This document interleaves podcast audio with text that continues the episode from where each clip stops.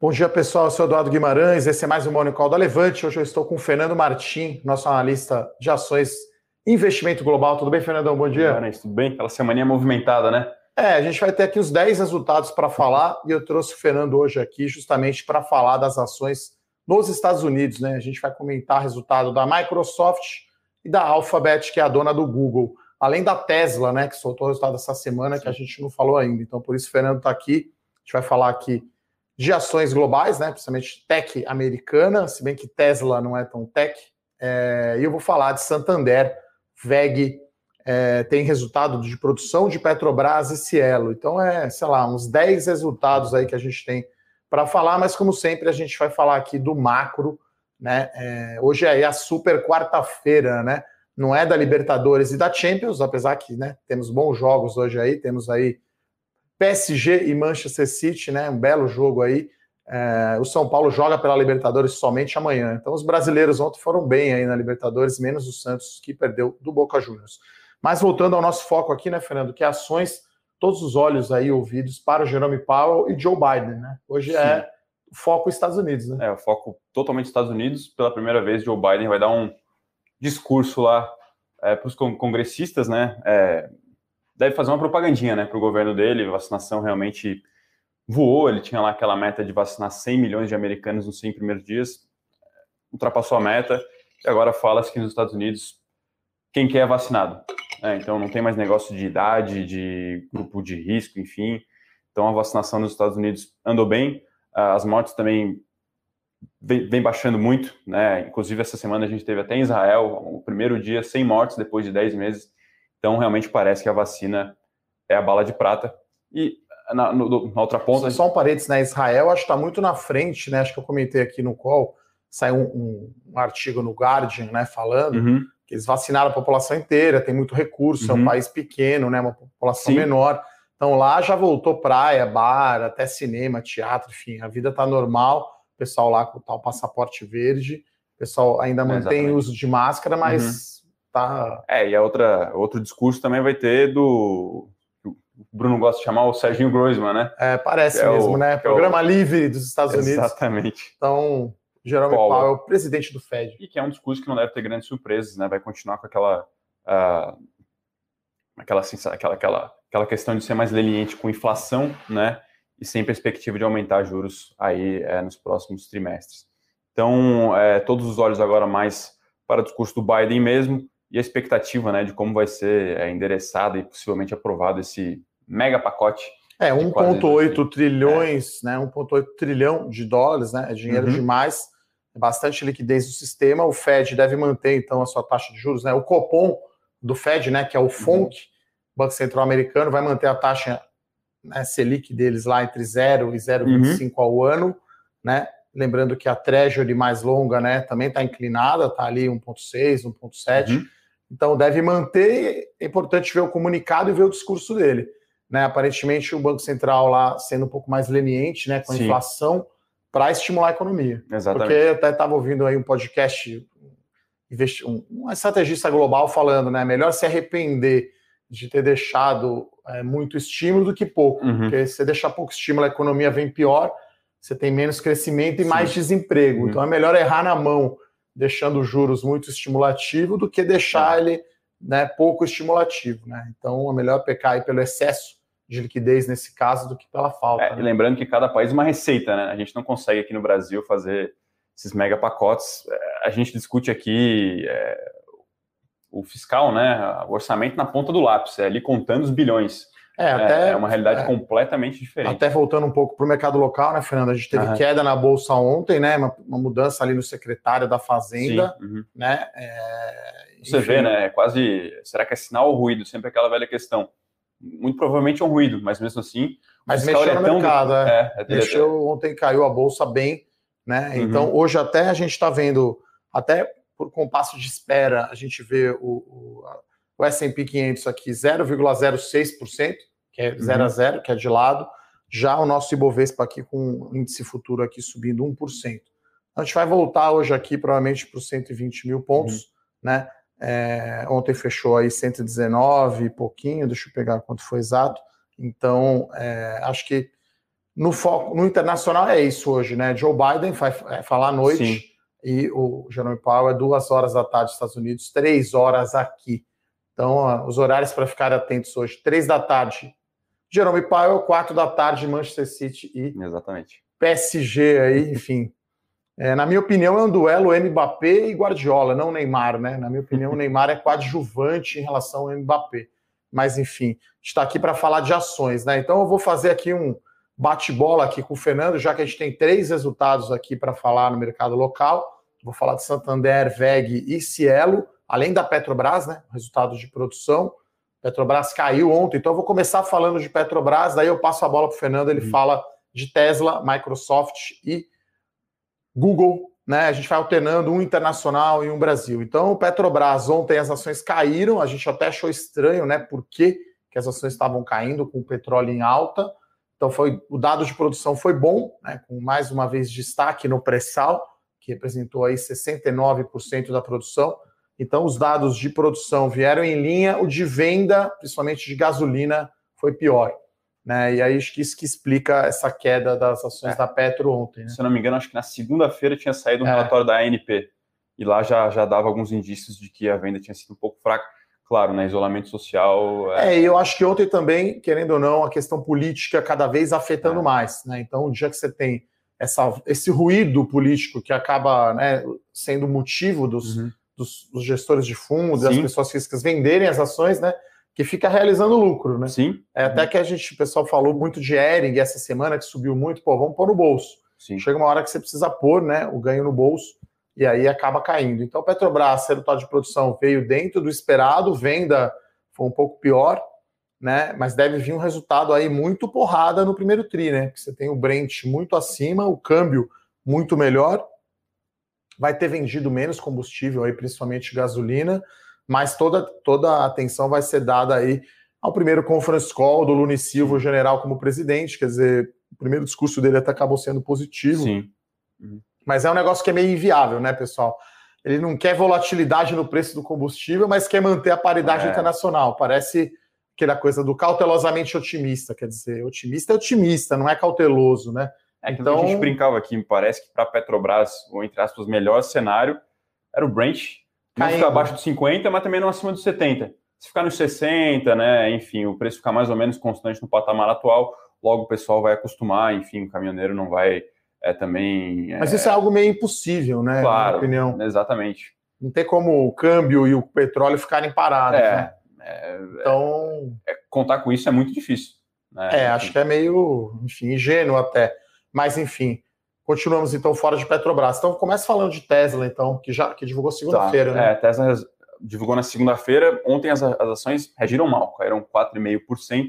Na verdade, assim como Petrobras faz, Vale faz, as construtoras aqui no Brasil, uma série de outras companhias fazem, ela já tinha apresentado o relatório dela de produção. Né? Então, quase todo o resultado de Tesla vem da entrega de veículos. Né? Ela tem lá atualmente quatro modelos, né? que ela divide em duas categorias, o 3, o Y o S e o X, ela está só entregando agora o 3 e o Y, o S e o X está numa fase de atualização, que são modelos mais antigos, embora sejam mais caros, e ela entregou 184 mil veículos no primeiro TRI, lembrando que ela, ela, não, ela não, tem um guidance oficial, né, mas ela é, tem esse, esse, guideline, vamos assim dizer, de a cada ano aumentar em 50% o número de entregas de veículos.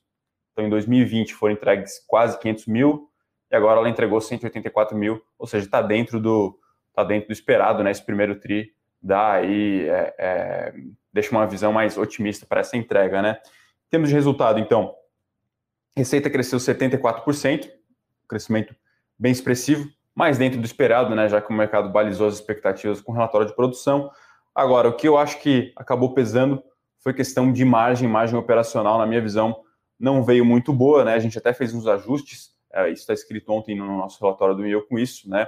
Coloca lá de volta os, a despesa com stock option, mas ela teve um ganho também com Bitcoin, Guimarães. Então, ela... Veja você, a empresa investindo o caixa dela em Bitcoin. É, exatamente, Meu Deus, né? exatamente. Né? E aí a, a, o discurso ainda do CFO, do CEO, enfim, é que não via grandes alternativas, grandes opções para alocar o caixa, né?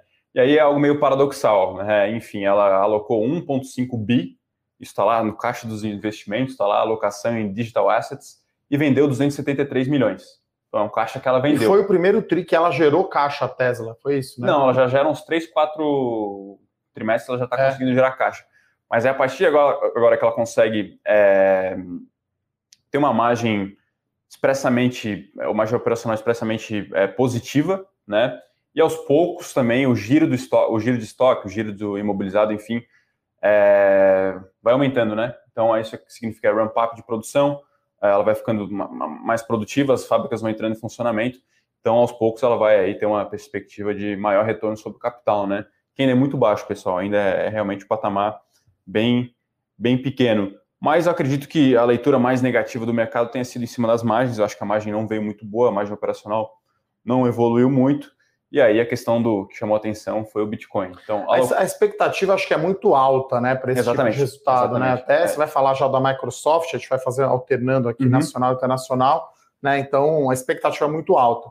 Lembrando, né, que você pode se cadastrar para receber o nosso eu com isso. Então hoje o Fernando escreveu sobre Microsoft uhum. e sobre Google tem a nota lá de Santander, de Cielo, de Petrobras e de VEG. Então hoje está aí Completo, né? recheado aí, talvez a leitura dure um pouco mais de 20 minutos aí é, nos comentários de ações, né? Começa o dia já bem informado, né? É, então a nossa equipe aí preparando, né? Cada analista aí fazendo um resultado, eu e o Bruno aqui supervisionando, então altíssimo padrão aí do nosso Eu Com Isso. Você pode se cadastrar para receber a produção, colocar o link. Vou falar então do resultado, na minha opinião, que é o mais forte, eu acho, do dia, que é o do Santander. Tá? Então o Santander divulgou aí um resultado bem forte, né? O lucro aí de 4 bilhões de reais, é, com ROI, retorno sobre o patrimônio líquido, 20,9%, né? Então foi um número forte. A margem financeira líquida, né, que se beneficia do aumento uhum. da Selic, subiu 11% no ano contra ano e 8% em relação ao quarto TRI. Então, alguma coisa de aumento de Selic já pegou nesse resultado. A carteira de crédito cresceu bastante, e eles continuam, né? PDD, provisão para devedores duvidosos, foi baixo, né? Foi 3,2 bilhões de reais, 7% de queda. E o que é legal, eu acho até para o setor de bancos como um todo, a inadimplência baixa. Então, não só o Santander veio bem, acho que provavelmente Itaú, Bradesco e Banco do Brasil devem vir bem. Né? Não, eles fizeram, exceção do Santander, né, que provisionou pouco, que é mais agressivo, uhum. a gente até estava falando aqui, Sim. tem talvez uma carteira mais arriscada, os bancos estão bem provisionados e a gente não viu um aumento na inadimplência. Então, uhum. podemos ter até no final do ano, talvez, uma Sim. reversão dessas provisões. E, além disso, o Santander, estava falando com o Fernando aqui, né? É, empresas espanholas endividadas. Então, Santander e Telefônica Brasil, né? Santander Brasil, Telefônica Brasil, controlados aí pelas empresas espanholas, né? Pega o máximo de dividendo possível. Então, 3 bilhões de reais de dividendo nesse trimestre dá um yield aí, um retorno sobre dividendos de 2,1%. Chamou atenção aqui a melhora da receita de serviços né, da sua empresa de cartões e adquirentes, né, a GetNet. Então o Santander está arrumando a noiva aí, vai fazer um spin-off da GetNet, né, que seria concorrente da Cielo, da Rede Card do Itaú, da Stone, da PagSeguro, talvez fazer um IPO para ser melhor precificado. Então, as ações aqui do Santander, a maior alta aqui quase 4% de alta, né? O Bradesco está subindo 2% e o Itaú está em leilão aqui, vai subir 1,20, né? Só o Banco do Brasil, que aí por ser estatal, né? Enfim, a gente está fora aí de estatal, é muito binário, é muito risco. Então, as ações de banco aí performando bem. Então, Santander, eu acho que foi aí o resultado aí mais forte, é, junto com o VEG, mas eu vou passar para o Fernando agora falar da, da Alphabet do Google. Sim. Uhum é, bombando, né? É, mercado de publicidade online voando. A gente até comenta aqui que, de forma indireta ou direta, ela pega uma série de tendências aí alavancadas devido à pandemia. Então, tem uh, e-commerce, né? O pessoal em casa lá quer comprar alguma coisa, usa o browser, né? Enfim, a gente tem que lembrar, né? Como que a Google faz dinheiro, né? É, enfim, é por clique preço do clique, né? Então, se você coloca lá é, seguro automotivo no Google, o primeiro anúncio que sai lá, enfim, não sei, da Porto Seguro, é, é, ele é pago, né? Então, o Google recebe uma comissãozinha caso você clique naquele anúncio é, do site. E isso voou na pandemia, nesse primeiro tri essa tendência continuou, e a, e a empresa é, apresentou uma receita aí de 55 bi, um aumento de 34% na comparação anual, e aí 7% acima das expectativas. Então, foi um resultado bom, acima e bem acima do esperado. Então a gente vê que nessa temporada de resultados, é, enfim, é, todos os resultados têm vindo bons. Né? Tesla também não foi um resultado ruim. Netflix acho que foi um resultado um pouco abaixo, sim, a empresa, mas o mercado penalizou muito, a ação caiu 7. O que a gente tem visto é que não, não basta fazer gol. O mercado quer golaço. Igual gol do Pedro do Flamengo ontem, né? Que foi um é, golaço, hein? Exatamente. Absurdo. E, enfim, aí Google apresentou então uma receita bem acima do esperado, 7% acima do esperado. E aí um gordo programa de recompra de ações aprovou 50 bi de ações, que é porrada, né? 3%, se eu não me engano, do valor de mercado. Então, é, as empresas têm que apresentar alguma grande novidade. Tem né, que fazer, pra... tem, que, tem, que, mostrar o que está fazendo com o caixa, né? Então Exatamente. gerou muito caixa e aí recompra ação, eu já falei que isso é muito comum nos Estados Unidos, uhum. né?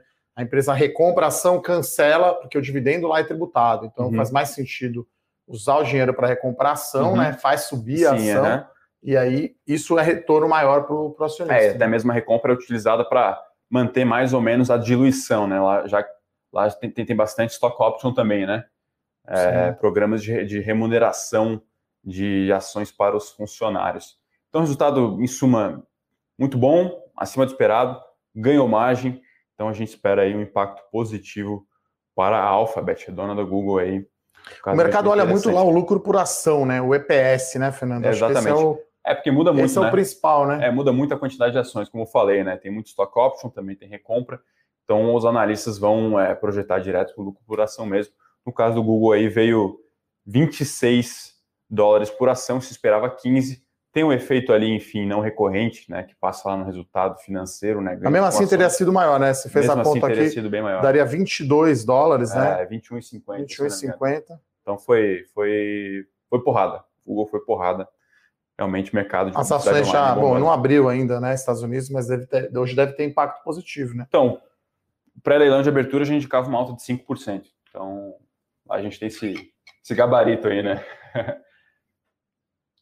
É, mas independente do gabarito, né, a gente tem a nossa opinião. Então, Sim. Uhum. É, a gente acha, né, damos a nossa opinião se foi bom ou ruim, deveria subir ou cair, às vezes podemos estar diferente do mercado, né? A gente nem sempre vai estar. É, até mesmo a, a, né? performance recente ela acaba impactando, né, mudando né, a perspectiva do mercado com o resultado. Às vezes sobe na véspera também, né? Tem que ficar. É, foi o que aconteceu com o Petro, né? Que, Sim. que já caiu. Então, o Petrobras, por exemplo, hoje está subindo.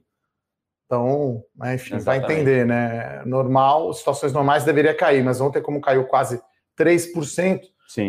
agora está caindo, está subindo 1,7%. Uhum. Então tá, tá ajustado Exatamente. agora, quer dizer, né, ajustou a exagero que foi ontem. Uh, vou falar então de outro resultado muito forte aqui, o resultado de VEG. Né? Então, o VEG, mais uma vez, entregou um resultado acima do esperado. Né? Aqui também a gente olha muito o EBITDA, né, que é a geração de caixa. Então, começando aqui, receita líquida da VEG cresceu 37% ano contra ano, né? Então, teve impulso tanto no mercado interno, que cresceu 46%, quanto no mercado externo. Né? Então, top line aí da VEG, devido à sua diversificação de produtos e de mercados bombando. O EBITDA, que é o resultado operacional da companhia, que é uma métrica de geração de caixa, né, é, melhorou a margem. Né? Então houve melhora de margem e veio o EBITDA 7,7%, perdão, acima do esperado pelo mercado. Então a companhia cresce o top line dela com novos produtos, com diversificação, beneficiada né, pelo câmbio, por ter operação fora. Controle de custo de despesa faz com que o resultado operacional venha maior e o lucro no fim do dia foi 7% acima. E aí o retorno sobre o capital investido, né, o ROIC, nos últimos 12 meses foi para 28%, pessoal. Então a, a VEG continua gerando um tremendo valor para o acionista, né? O ROI que vem muito acima do WOC, né? Só para lembrar, né?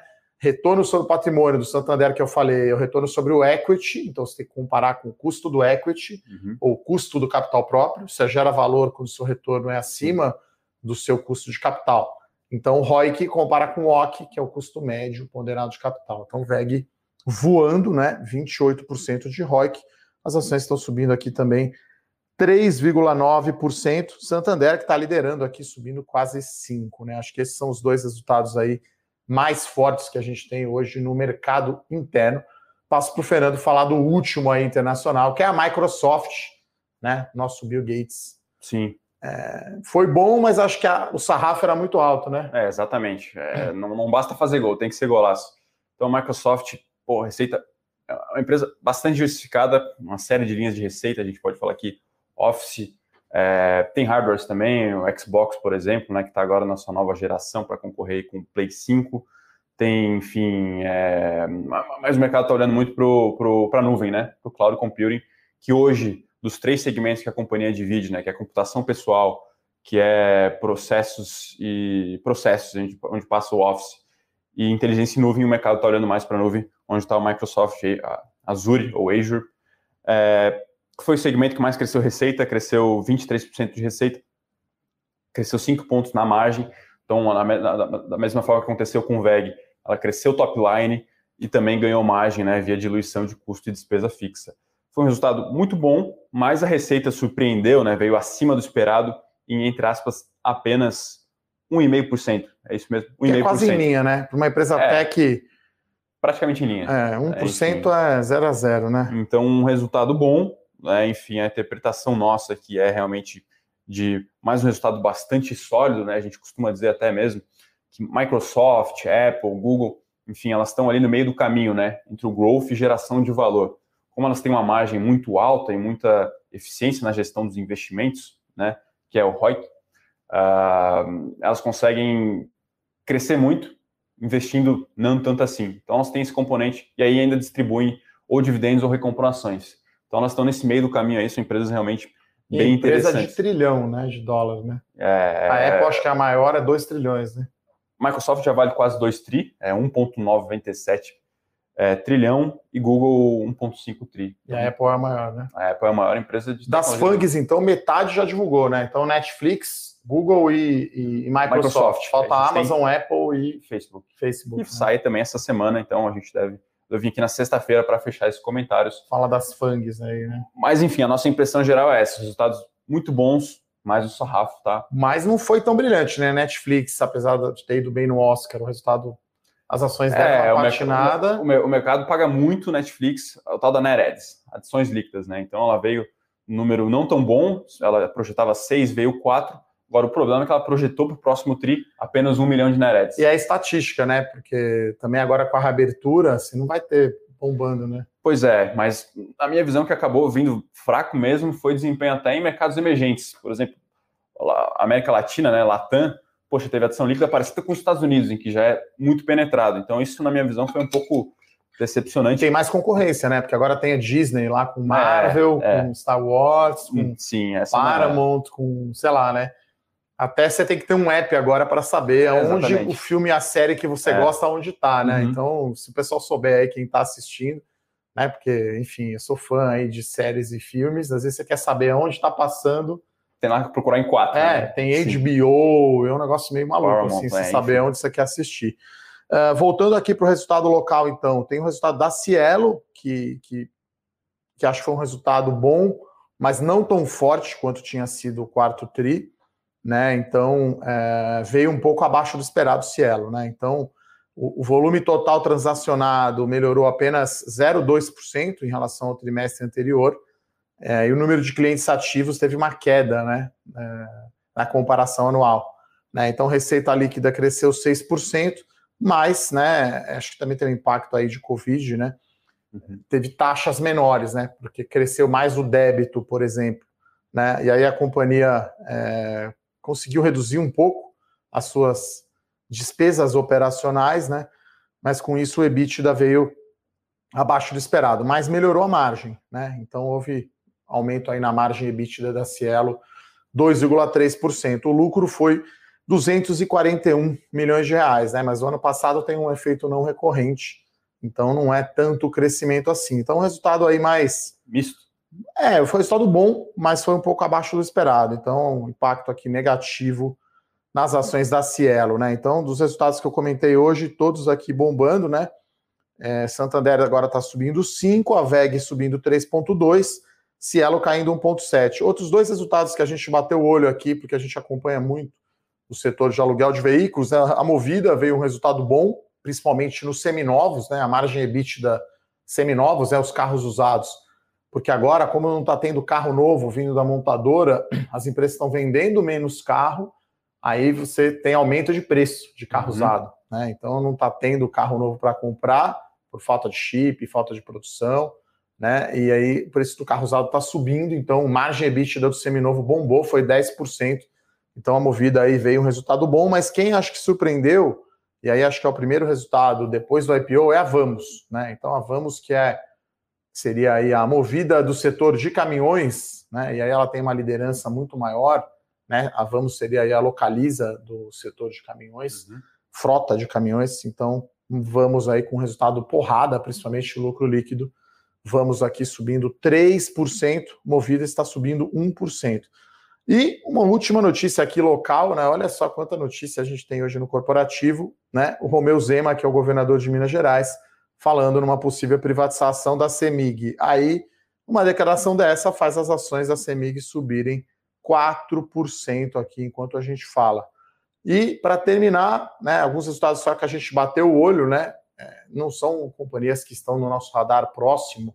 A gente não colocou no nosso comentário de hoje, né? Do Eu Com uhum. Isso. CESP, que divulgou um resultado aí mais fraco como esperado. As ações estão caindo aqui 0,3%. Né? Então, acho que esse é o, o longo uh, noticiário corporativo de hoje, né, Fernando? Tem mais algum destaque internacional aí? Alguma companhia? Eu vi que a Boeing, acho, divulgou. É, também. tem mais alguns, mas realmente os olhos estão mais para as big techs mesmo, né? Então, é, como a gente falou, sai Facebook ainda, sai Apple, sai Amazon. Então é, é a semana das big techs, né? Todas. E o legal, né? Comenta um pouquinho. Tem agora, é, começa hoje, né? O, o novo ETF de ações tech, né? Bombando os ETFs, né? Então o Brasil agora com Começa hoje, né? Qual que é o código, sabe? Poxa, o código eu não sei. Mas, é, na verdade, a gente já tinha um, um ETF de é, Big Techs global, né, de tecnologia global, em que, de certa forma, as principais alocações eram essas empresas aí trilionárias, Apple, Microsoft, enfim. Então, cada vez mais o brasileiro vai ter opções Estou procurando o código aqui. Para, é, enfim, ter exposição aí a tecnologia, né? O setor é, que a gente uma... talvez seja um pouco mais carente aqui no Brasil. O código é TEC com K, né? TECK11. Começa hoje esse ETF aqui. Vamos ver se já está sendo negociado. Então, um novo ETF aí de tecnologia está em leilão aqui. Começa a negociar hoje, né? Então, se você quiser comprar aí, tem como, né? Dá para comprar os, os, BDRs, né? Dessas companhias que o Fernando falou, das FANGs, né? Geralmente o código ali é 34, né? Então o Google é uhum. GOL34, é. uhum. só para dar um exemplo, e o da Microsoft. MCFT34. Então dá para comprar, né? Aqui ou fora. Então o produto do Fernando, investimento global, justamente tem uma carteira de BDRs aqui no Brasil e a gente tem também uma carteira fora, né? Então tem as ações fora, tem ETFs, então investimento global aí bem bacana. Então hoje temos mais um ETF aqui. Lembrando que essa semana também teve a estreia aí do, do ETF, né? O hash né? De, de Bitcoin. Parece que já na estreia aí, como é meio febre, na minha opinião, meio moda, bombou a liquidez, né? Parece que foi uhum. o terceiro ETF mais negociado. Acho que esse Tech 11 aí tem potencial para ser top 5, né? Sim, com certeza. Vai ser porrada, né? Uh, então, antes da gente começar a responder as perguntas, lembrar que a gente fez uma live ontem Pedro Bresser, com dois advogados, né, especialistas aí em, em imposto de renda, em tributação. Então, o link, pedi para a produção colocar aqui para quem perdeu, tá lá no nosso canal do YouTube. Você que não fez ainda a sua declaração de imposto de renda, que foi adiada a entrega, né, para o final de maio. Acho que agora então, 31 de junho, 31 de julho. É, então, enfim, é, tem o link aqui na descrição. Muito né, boa, né, no chat. É, muito boa a live. Então, Pedro Bresser e dois especialistas aí é, falando sobre tributação. E hoje temos também, né, além do investimento global, se você tiver interesse, o Bruno, que é o nosso head lá de relacionamento com o cliente, pode tirar todas as suas dúvidas. Como sempre, temos aí um preço especial aí para o Bolsa 3.0, né, que está bombando aí com, com a carteira com commodities, né? Então pegou aí bem a alta de commodities, Rafael Bevilacqua, Bruno Benassi, Rodrigo Yamamoto aí, o time especialista aí de commodities, né, da Levante e do produto aí do Bolsa 3.0. Então, se não me engano, 12 parcelas aí de 130 reais. Esse é o preço aí promocional na loja. Acho que é 195, se não me engano. Então, um belo do desconto. E aí vamos começar então é, falando aqui das, respondendo às perguntas, né? O Alexandre Sibert aqui pergunta de Santander e VEG, né, Alexandre? Então, comentei os, talvez os dois resultados aí mais fortes. Né? Acho que o uhum. Santander acho que acabou surpreendendo um pouco mais, né? Porque a VEG consistentemente entrega é, resultados bastante fortes. Uh, investidor da Arábia hoje está aqui acompanhando o nosso Morning Call. Um abraço aí para o Daza, está lá na Arábia Saudita. Um abraço. Então, o pessoal aqui mandando um bom dia, falando para deixar sua curtida aí se você gosta do Morning Call. Sempre aqui o casal famoso aqui, assinante da Levante, o Silvio e a Raquel, lá de Osasco, lá de Os. Um abraço para vocês. Uh, o pessoal brinca aqui de uniforme, aqui Faria Lima é meio padrão, né? Ou tá de camisa branca ou de camisa azul. Então é, é 50% de chance, né, da gente ter camisa de cor igual, né? Não é homenagem ao Grêmio, não, né? Não, não. Até porque. Tá Talvez meio, o Havaí, né? Tá meio ruim. Havaí é um, meu, meu segundo time aí. Nem que esse ano o São Paulo talvez faça um papel um pouco melhor, né? Pelo menos estreou melhor na Libertadores. Uh, o Adriano aqui pergunta sobre CVC. É, eu acho que assim a reabertura CVC vai ter um, uma grande volta de consumo, né? Acho que o que o brasileiro mais quer fazer é viajar, né? Provavelmente. Uhum. Né? E aí a CVC tem uma vantagem, né? Se o dólar tá caro, eh, se o dólar tá barato, vai para Miami, se tá caro, vai para o Nordeste, né? Ou vai para Bonito, ou vai para, enfim, vai para o interior do Brasil. Então a CVC acho que vai ter aí uma boa volta, mas assim, eu acho muito arriscado ainda, tá? Então, companhia aérea e, e, e CVC, a gente não tem na carteira. O que a gente fez recentemente foi aumentar a participação de shoppings na nossa carteira Small Caps, né? Então, o relatório que foi ontem aí para os assinantes Small Caps, a gente aumentou a participação na empresa que a gente tem lá de shopping centers. Talvez seja um pouco antes, mas acho que agora os shoppings estão 100% abertos, vai ter uma reabertura. E aí o shopping depende muito também uhum. de lazer, né? Lembrando que é cinema, restaurante, happy hour, é, serviços em geral, né? Tem academia. O Brasil tem uma diferença grande, eu acho, de shoppings em relação ao mundo. Sim, uhum. O shopping é no centro da cidade, não é no subúrbio. Então tem um componente aí lazer nos shoppings, as pessoas querem sair, né? Esse fim de semana, eu não estava aqui no final de semana em São Paulo, o Fernando estava perto do parque, bombando. enfim, bombando, provavelmente shopping reabrindo, a galera vai para o shopping, né? Tem a questão de CVC também, Guimarães, ela acabou, se não me engano, ela é, terminou de fazer aquisições na Argentina, mais umas, né? A gente acompanhou alguns resultados dela no ano passado, passava lá a revisão do valor do ativo, né, o impairment negativo com as suas operações na Argentina, mas ela continuou investindo lá aparentemente, né? Então uhum. é, a gente avalia isso também como como um risco, né, Guimarães? É, se o Brasil está tá agora numa perspectiva não tão boa, imagina a Argentina, né? Sim. O Wilson Pedrosa aqui fala de Itaúsa, né? Vai subir com, com essa compra? Sim, a gente comentou ontem. Uhum. Ontem o Rodrigo Yamamoto e o Bruno Benassi comentaram, né? A AEGEA, que é uma empresa de saneamento. Então, hoje também Itaú está subindo, acompanhando um pouco a onda aí do Santander, né? Provavelmente o mercado já antecipando que a inadimplência do Itaú e do Bradesco também não vão ser altas. Então, Itaú está subindo 1,7, Itaúsa está até subindo um pouco mais. Está subindo 1,9.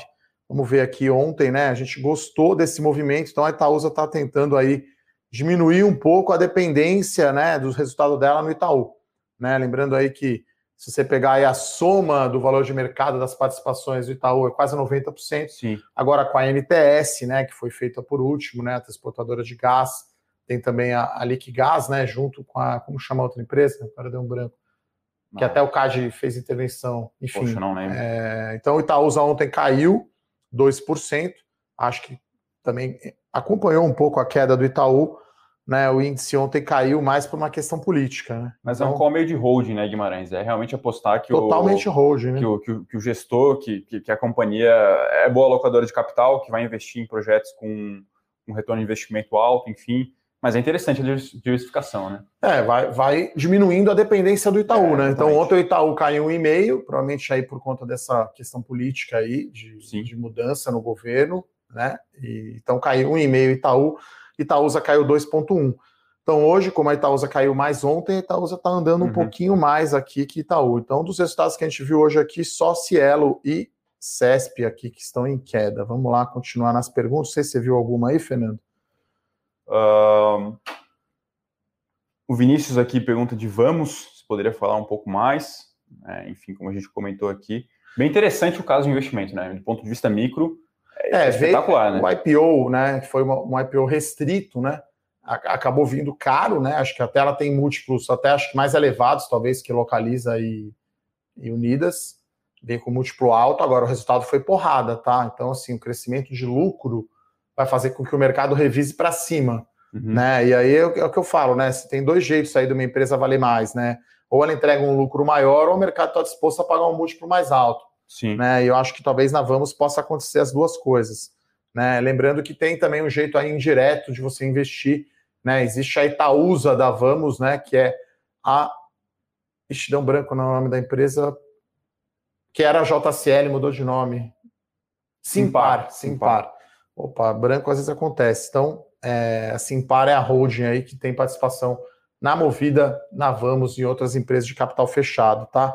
Uh... Pergunta boa do Márcio aqui, hein? Quem Itaúsa comprou a empresa de saneamento e, enfim, pergunta se, vai, se ela vai manter a XP no portfólio e se vai distribuir os dividendos extraordinários. Olha, a Itaúsa já se pronunciou dizendo que o investimento na XP não é tão estratégico assim. Né? Acabou demorando a questão da XP participações, né? Era para ser final uhum. de março está se enrolando um pouco. Uhum. Talvez a gente tenha novidades agora. O Itaú acho que divulga semana que vem, né? O resultado. Sim, né? Então aí teremos uma, uma novidade, né? Então. É... E talvez acho que é, seria tributado esse dividendo. É, e aí assim. Tem a questão, né? Quem tem ação do Itaú que vai ganhar a ação da XP, da Itaúsa não, né? Então, o acionista de Itaúsa se uhum. beneficia indiretamente desse movimento do Itaú. Uhum. Né? Lembrando que o Itaú, com isso, né, os bancos estão separando justamente para valer mais, né? O Santander quer separar a GetNet, que aí tira aquilo, o mercado enxerga melhor, né? Destrava valor. Destrava valor. Então, é, a gente continua gostando, tá? Da Itaúsa, é uma, uma, uma recomendação aberta aí da carteira de dividendos. Para uma visão de longo prazo, aí a gente prefere Itaúsa, talvez no curto, essa questão da XP aí, né? Seja melhor Itaú, mas está demorando. Então. Uhum evento é sempre bastante Você falou, acho que no, no Morning de ontem, Guimarães, essa questão que o mercado é meio é, maníaco depressivo, né? Parece que é a questão de bancos, de, até mesmo de Itaú, Itaús, enfim, tem essa questão meio do ame ou odeie, né? Enfim, talvez não seja aquela ação para porrar, mas, é, poxa, é uma ação de dividendos. É que esse é um setor que é de gringo, né? Então, hoje eu é. acho que você tem uma concentração do Ibovespa em bancos e commodities, isso dá mais de 50%. Aí, papel que gringo toma uhum. é Vale e Itaú. Quer dizer, uhum. quando o gringo entra ou sai, esses papéis que, que sofrem. E aí você tem a Itaúsa. Então, o desconto da Itaúsa aumentou por conta desse movimento da Sim. XP. Então, isso já está no preço. Então, uhum. né, depois que aconteceu isso, que foi uma jogada uhum. genial, melhor ainda está em Itaúsa, né? Se, uhum. se, se, comprar Itaú através de Itaúsa já era barato, agora ficou ainda mais barato. Uhum. E a gente pode ter, sim, aumento de dividendos, apesar desse investimento, que para Itaúsa não é nada, né? 1,3 bilhão né, de reais uhum. na EGEA, não temos a limitação. Né, o ano passado, só para lembrar, né, é, os bancos ficaram limitados a pagar apenas 25% do lucro de dividendos e não podiam fazer recompra né, de ações, agora pode. Então eu vejo com bons olhos aí a Itaúsa. Tem a pergunta do Wagner aqui, que está em Londres, né? E ele pergunta se a VEG vai pagar um bom dividendo esse ano. Olha, a VEG cresce muito. Então, assim, empresa que cresce muito não paga muito dividendo. Né? Meio que não dá para ser o cautelosamente otimista, né? Não dá para crescer pagando dividendo. Porque você pega o dinheiro e você reinveste, né? O uhum. Pedro Bresser, essa é uma recomendação aberta da carteira Growth Stocks, né? Ações de crescimento. Então a VEG é um caso clássico aí, talvez outras empresas parecidas, Magalu, as próprias techs, uhum. né? Esses IPOs recentes que vieram, né? Que são muito de crescimento. Então, Sim. não esperaria um dividendo muito gordo, não, tá? Tem alguma coisinha, né? A VEG paga, que a VEG tem uma sólida posição, ela tem caixa líquido, né? Ou seja, ela tem mais caixa do que dívida. O payout é uns 30% ou 40%, tá, Guimarães? É que mas... como o valuation é alto, é... né? Então, assim, o retorno, porque quando você olha dividendos, por exemplo, o caso do Santander, o dividendo é 3 bilhões de reais. Essa informação sozinha não representa nada. Você uhum. tem que pensar esse 3 bi em relação ao valor de mercado, ou dividendo por ação, uhum. ou payout. Né? Então você precisa sempre ver. Então, o retorno de dividendo, Se o valor de mercado é muito alto, é um yield baixo, né? Estou pegando aqui o yield para ver, ó, 2020 foi 0,8, 2019 foi 1,5%. Então, historicamente aqui é. o dividendo da VEG é menos que 2%. É, o Matheus fala né? aqui que né, o payout é na casa dos 50%. Eu até achei que era um pouco menos. E aí, enfim, tem essa questão aí. Talvez o tal do yield on cost, né, de quem comprou lá atrás, seja elevado. Mas hoje em dia, realmente, com a ação aí, né, nesse patamar, acaba ficando pouco baixo mesmo. É, e ela vai fazer um desdobramento, tá? Que, que sim, não gera valor, tá? A gente. Tô sem a minha carteira aqui, mas se eu tivesse uma nota de 100 e trocasse por duas de 50 aqui com o Fernando, eu teria os mesmos 100 reais, tá? O uhum. que ajuda o desdobramento é na liquidez das ações e facilitar a vida de vocês, já que o lote padrão dela hoje, como a ação está perto aí dos 40 reais, né? Você precisa ter 4 mil reais para comprar 100 uhum. ações da VEG. 3,800, né? Ela está subindo 2,5 aqui a 38 reais. Então, se desdobra, vai reduzir pela metade o lote padrão. Mais pessoas físicas vão comprar, uhum. aumenta a liquidez, mas não gera nenhum valor, tá, Eliana? Bom, o Elton é... faz uma pergunta boa aqui, hein? Se é, no momento empresas boas e baratas seriam elétricas e bancos, a gente acha que sim, elétrica tem bastante coisa interessante, banco também. Agora, a empresa de commodities também parece estar num patamar atrativo. A Vale, depois desse resultado, se não me engano, está negociando ali a três vezes, três, meia, três vezes meia, né? EV/EBITDA. É, que, né? é que no caso da Vale, é, assim, o resultado do, do, vai ser uma porrada, né? Porque o, o Rodrigo Yamamoto comentou aqui no call, né? Eu fiz o call segunda. Ontem era o Benassi uhum. e o, o Japa que estavam no call. A Vale teve um delay, né? No primeiro tri, né? Sim. Tava passando preço ainda de fevereiro no mês de março. Então, agora no segundo TRI, vai vir ainda melhor a geração de caixa, que você está com minério a 180 dólares, né? Você tem a Vale ainda com prêmio sobre o preço do minério. Então, então, ainda parece barato, né? É, se olhar então a geração de caixa, né? Se uhum. fizer a conta do Free Cash Flow Yield, né? Que é geração de caixa dividido pelo valor, mercado, pelo valor de mercado, se você anualizar o primeiro TRI, daria 22% porra, de Free Cash Flow porra. Yield. Então é muito porrada. Então, assim, Vale parece no all-time high, mas assim, enquanto o minério não baixar você vai ter todo esse resultado e vai ter todo esse dividendo, porque a Vale, se não me engano, gerou 5 ponto alguma coisa bilhões de dólares de caixa. Como a dívida líquida dela é baixa, isso, praticamente isso vai ser usado Sim. ou em recompra ou em dividendos. Então uhum. é uma puta porrada, entendeu? Então, então, é um setor também que é um yield aí de 8%. Barato, né? né? Ela já pagou uns 4 esse ano, uhum. provavelmente paga ainda mais uns 8%, pelo menos, né? dividendo dividido pelo valor de mercado. Lembrando que essa é a nossa visão, assim, é, não olhando só o número, né, Guimarães, olhando perspectiva futura, qualidade de resultados. Eu acho que você tem uma coluna muito boa, Domingo de Valor, que são as armadilhas de valor. Né? Enfim, que a gente fala a diferença entre múltiplo baixo e empresa barata. Né? Então, se a gente pegar é, Petrobras, por exemplo, com o próximo resultado, talvez ela vá negociar duas vezes, duas vezes e meia EV EBITDA. Parece muito barato. Mas, mas tem motivo para tá barato. Tem é igual assim, você comprar uma camisa verde limão, vai ser barata, é, né? Exatamente. Mas aí vai, vai, vai, gerar valor, né? Não daria para estar tá aqui no Morning Call com uma camisa verde limão, né? A não ser que fosse o dia de São Patrício, ou fosse uma aposta, né? Então, tem barato que às vezes sai caro, né, exatamente, Fernando? Exatamente. O Miquel aqui fala que tem, ele falou que comprou o Roku Express e ele mostra em qual canal de streaming pode encontrar o filme ou a série. Falou que ele recomenda, vou dar uma olhada aí. Obrigado aí pela nossa audiência. O Elcino Freitas aqui fala, o resultado de CESP, a gente olhou por cima, o resultado foi ruim, tá? Mas foi mais ou menos dentro do esperado. Lembrando que o setor elétrico, né, não tem grandes surpresas, né? Dificilmente vai vir, como foi o resultado de, de Google, bem acima do esperado, né? O, o lucro por ação esperado era 15 dólares, veio 22 dólares, né? O ajustado, né? Se pegar o reportado foi 25. Uhum. Então, dificilmente no setor elétrico você vai ver é, as empresas divulgando números assim tão acima do esperado, tá? Everton tem uma pergunta boa aqui. Everton Pacheco pergunta sobre se a CPI da Covid influencia o mercado. Acho que entra ali no balaio de é, coisas negativas acontecendo, né? Ru ruídos e, enfim, sinais políticos. Agora, tem uma questão que, diferentemente de um ano atrás, o mercado já também não morre de amores por Bolsonaro, né? É claro que atrapalha o andamento de, enfim, discussões. É, entra no risco né, político. Ontem a gente é. teve alta do juro longo, né? Se não me engano, o juro longo aí subiu acho que 10 bips, né? Subiu 0,1%. Então, essa questão do fiscal vai ficar sempre pressionada. E aqui o TEC 11 está subindo 6% hoje, tá, pessoal? É. Então, enfim, é, estreando bem aí, deve ter uma liquidez grande aí, esse ETF aí que é administrado pelo Itaú, tem um custo só de 0,25, porque tem muito fundo por aí, né?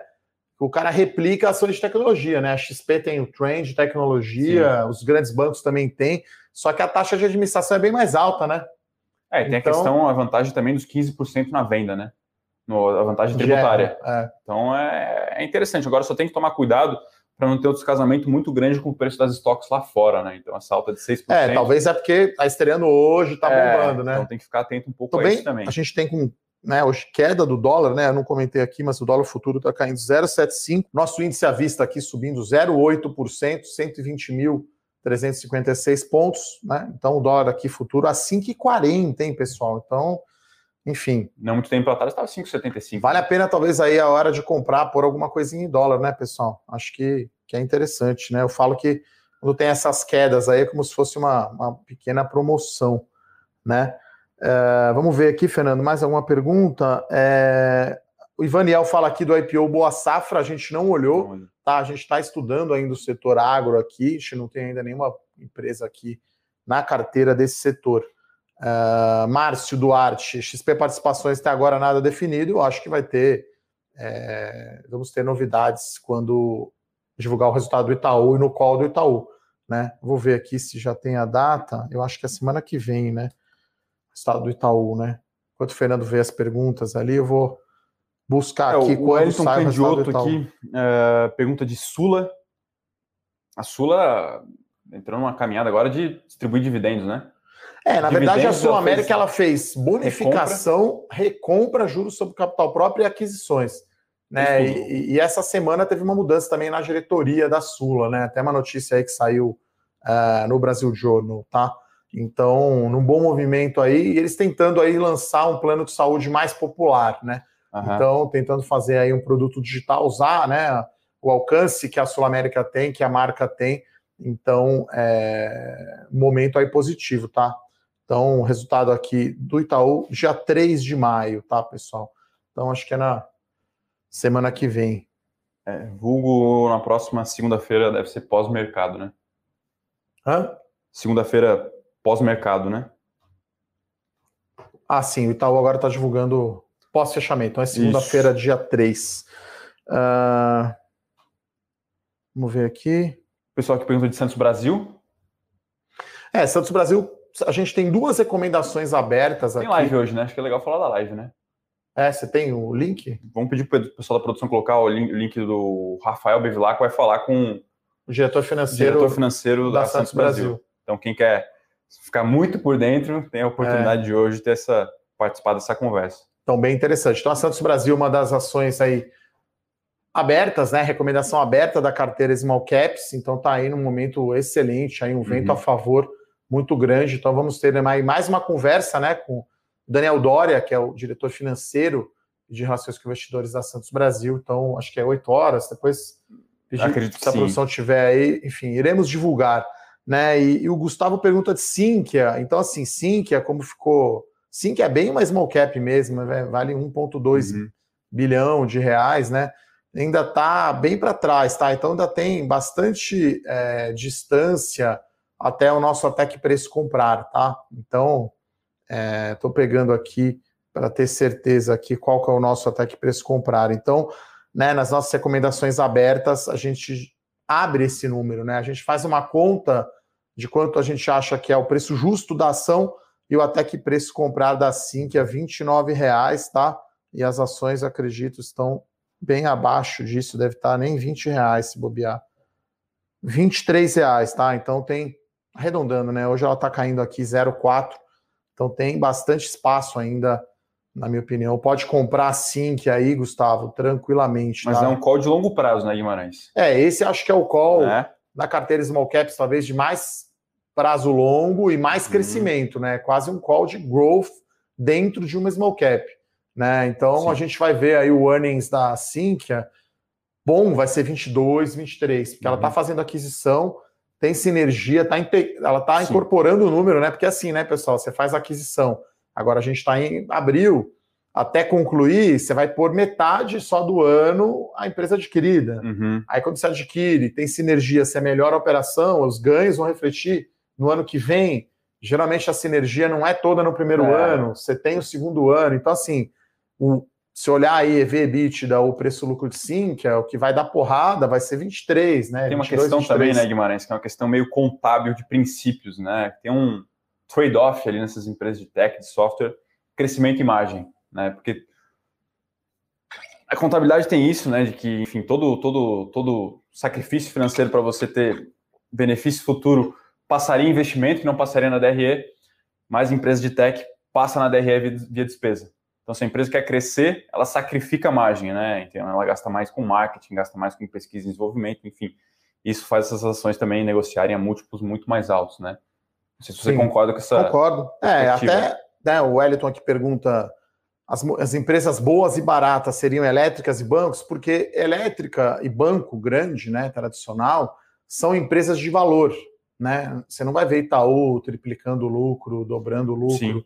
E, e, já são empresas grandes, né? Então, é, são empresas de valor e não de crescimento. Então, as empresas de valor, até também escrevi sobre isso, né? Rolando Domingo de Valor, tem empresa de crescimento tem múltiplo alto, né? Porque você olha o múltiplo hoje, né? Como uhum. eu falei. Então, assim, que é se você olha um múltiplo 12 meses ou mesmo 21, ela vai estar tá cara. Uhum. Porque ela nem tem a aquisição que ela pôs, né? Sim. Quer dizer, nos do, last of months, né? A, empresa às vezes abre isso, né? Ela faz como se fosse um pro forma, vai, uhum. como se a empresa fosse dela.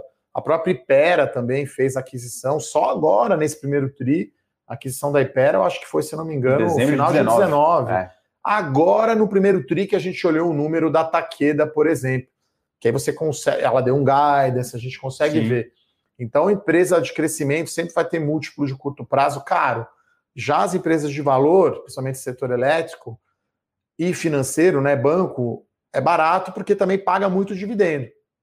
Né? Então, quando você olha o retorno total ao acionista, né, você tem dois jeitos de ganhar dinheiro na bolsa. Né? A ação que você comprou sobe ou ela te paga um dividendo, né? Então vai ter ação uhum. que só cresce, paga nada de dividendo.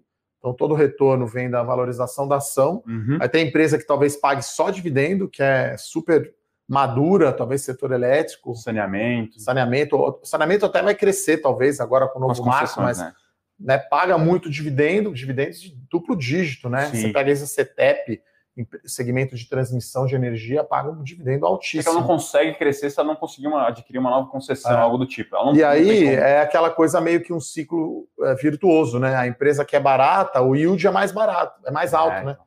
Porque como o dividendo, o lucro da empresa é meio dado, né, pessoal? Não, ele não muda tanto a projeção. Uhum. O valor de mercado muda, né? Então, se ela distribui 50% do lucro, você tem um montante fixo de dividendos. Se o valor de mercado vem caindo, como foi o caso da Sul América, que caiu bastante. Sim. Tudo que ela fez, bonificação, dividendos, juros, dá um retorno, dá um yield muito alto. Tá? Então, é, eu acho que são esses essas as empresas baratas. Outro setor talvez barato, Wellington, é o de varejo de vestuário, né? Então, a Erig estava super barata, a Arezzo fez uma proposta lá muito baixa, foi um desaforo quase. O Grupo Soma foi lá, o perdão do, do trocadilho fraco, foi lá e somou a empresa ao seu portfólio. então, o Grupo Soma com a Enig puxou valuation de Renner para cima, que fez uma oferta, puxou CIA, Sim. puxou Guararapes, puxou Marisa. Então, talvez esse segmento aí também é um dos segmentos considerados baratos na bolsa, né, Fernando? É, tem uma pergunta, Flávia, que pergunta de forma incessante aqui a questão do ETF Hash11, que é um ETF de cripto, né? Enfim, acredito que esse ETF tenha andado bem na segunda-feira. Ontem, aparentemente, ele caiu. Ele pergunta aqui se não deveria ser descorrelacionado com bolsa. Né? Enfim, é, a gente lembra aqui que, poxa, a medida de descorrelação ou correlação, enfim, ela é feita sim com variação diária, mas não vai ser um dia em que as coisas vão dar juntas que vai dizer se a coisa é correlacionada ou não. não e é outra, não cedo, tem né? histórico ainda, é, né? Então, assim, você precisaria ter uma série histórica para saber. Eu acho assim, pessoal, criptomoedas é como se fosse uma aposta, tá? Obra de arte, Champions League, Copa do Mundo, tem um, um hype, né? É, é moda isso, porque o Elon Musk da Tesla comprou, as empresas estão pondo caixa nisso. Então, assim. É, bota caixa e vende depois. Eu né? acho que é para. Pode ser uma fonte boa de diversificação, tá? Inclusive, eu costumo dizer que diversificação é o último almoço de graça, então Põe ali meio por cento do seu patrimônio, 1%. É o dinheirinho da aposta, pessoal, né? Porque né, teve um dia que caiu acho que 30%, né, Bitcoin. Então, varia bastante. Sim. É um ETF que é, teve muita liquidez, tá, pessoal? Então, dois dias aqui, a média foi 150 milhões de reais, né? Então, assim, um ETF teve liquidez de blue chip, né? Não é Sim. é top 10, né? Não é Vale, não é Petro, nem nada, é, mas, mas é uma liquidez é. de, de, Localiza, por é. exemplo. Uhum. Né? Pegar até aqui quanto negociou Localiza. Então, é, sei lá, parece um negócio meio modinha, aí só sobe, aí você vai ficar fora. É o Fear of Missing Out, né? Então, o Hash 11 quase com a liquidez de Localiza, quer dizer, dois dias só de negociação. Então, tem que tomar muito cuidado, acho que vale a pena é, diversificar, né? Você pode colocar. Tem muita liquidez no mundo, então aquela brincadeira do there is no alternative, né? Então o mundo inteiro com taxas de juros muito baixo, você tem que diversificar ao máximo, né? Então tudo que surgir de alternativa aí, o ETF de tech, de criptomoeda, enfim, né? Acho que, que vale a pena uh, ter sim essa diversificação. Ele, ele tá? fala aqui que, enfim, se cripto sobe, hash 11 deveria subir. Tem que ver. Acredito que o o ETF seja dolarizado, então se o dólar cai, tem essa questão também. E questão de correlação, Flávio, no curto prazo, está meio bagunçado. Ano passado a gente viu meio bagunçada a correlação ou a relação, vamos dizer de uma forma mais ampla, entre ouro e ações, que em tese era meio descorrelacionado. Historicamente também tinha uma descorrelação entre ações e commodities, isso está meio bagunçado também. Era para ter também uma descorrelação entre Bitcoin, criptoativos e ações também não está tão descorrelacionado, enfim, está tudo meio que subindo. Né? Não, e, é, e é o, o, o, ETF de, de, Bitcoin também, no primeiro dia, talvez tenha sido inflado, né? Talvez é, tenha saído muito forte. É, Pode ser o caso do exatamente. TEC hoje, que é o primeiro dia de negociação, você sai aí de uma base muito alta, tá? Pessoal, per, o pessoal pergunta aqui, a gente não abre mais nenhuma recomendação por enquanto de small cap, tá? A gente tem é, 10, 11 ações na carteira, temos duas recomendações abertas. Então, em respeito aos nossos assinantes, a gente abre algumas, né, como se fosse ali um, um, um trial, né, um, uma amostra grátis aqui do nosso trabalho, né, mas enfim, não podemos abrir todas as recomendações respeito aí aos nossos assinantes, né. O José Carlos pergunta aqui, comprou China 11, se o dólar cai e a cotação subir, como fica, né, enfim... Então, esses ETFs, né, tem vários, né, de índices globais, né, VVB 11, ACWI 11, Euro EURP 11, né, e agora tem o, o TEC 11, é dolarizado. Então, né, você vai depender do comportamento dos índices de ações nos mercados que ele se refere. Então, uhum. China é índice de ações na China, né? O Fernando uhum. pode falar isso melhor. E acompanha o dólar. Então, você está comprado em dólar e comprado naquele índice. É, acho que é mais fácil pensar o que, que compõe o índice. São ações que têm fluxo de caixa, têm resultados em moeda estrangeira. Então, é, se o dólar cair, necessariamente né, tudo mais constante, né, o investimento ele vai em reais cair. Mas é importante você ter a perspectiva de pensar esse investimento como uma poupança, como patrimônio moeda forte, em dólar, enfim. Então, se você medir em reais, talvez não seja a forma mais, vou dizer que correta, né? Embora essa palavra talvez não seja mais adequada. Enfim, é um, é um, é um dinheiro que está em dólares, pessoal. Tem que, tem que ter essa, essa, essa cabeça, tá? É, e aí é isso, né? Você está investindo no longo prazo, então não dá para ficar olhando só curto, né? Curto prazo. E acho que é isso, né, pessoal? Uma hora, mais de uma hora aqui no nosso Morning Call hoje. Trouxe o Fernando aqui para falar de ações de investimento no exterior. Então, o Fernando tem o canal dele do YouTube, tá? Que tem, tem vídeos e até com recomend... tem uma recomendação aberta, né? Da carteira Sim. Investimento Global. Então, o Fernando Martim é o canal do Fernando lá no YouTube é, cuida do nosso produto aqui, Investimento Global. Agradecer todas as, as, perguntas de todos aqui. Então, vamos tomar cuidado, né, pessoal, com, com os ETFs, né? Tem que ver. Isso. Tem que primeiro não pensar em dois dias só, né? É, pensar mais longo, né? Enfim, uhum. não ficar olhando ali toda hora no home broker a cotação diária. Acho que esse é um ponto. Para fechar aqui, o Wellington fala que o Elon Musk manipula o mercado, né? Enfim, até concluir a operação que ele fez com Bitcoin. Comprou um bi e meio e semanas depois, aparentemente, vendeu 270 milhões é, da moeda, né? Isso apareceu no fluxo de caixa. Ele não fala é, qual foi o retorno, mas ele fala que o lucro nessa operação foi de 100 milhões. Então a gente calculou aqui, ele teve um retorno aí com seu investimento que ele chama de caixa de 37% em poucas semanas. Aí, enfim, tem toda uma discussão, né? Guimarães aqui, que é muito estudado aqui, já trabalhou em tesouraria de grande empresa, sabe, enfim, a importância né, da, de zelar o caixa. Aí É quase como um rasgar o manual, né, Guimarães? Alocar é, caixa é, Bitcoin, é né? política de investimento, quer dizer, comprar ação né, de outra empresa, né? Acho que CSN, uma época aí, investiu caixa da empresa em ação da Uzi Minas.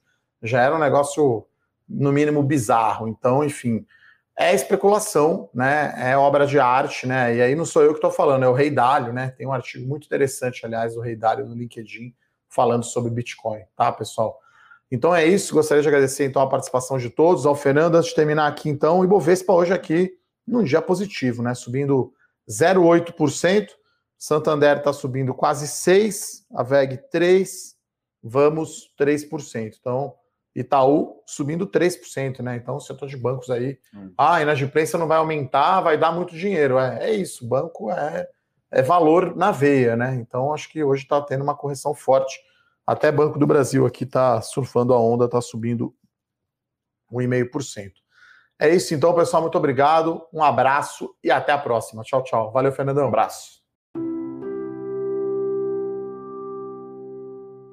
Para saber mais sobre a Levante, siga o nosso perfil no Instagram, levante.investimentos. Se inscreva no nosso canal do YouTube, Levante Investimentos. E para acompanhar as notícias do dia a dia e mais sobre a Levante, acesse nosso site levante.com.br.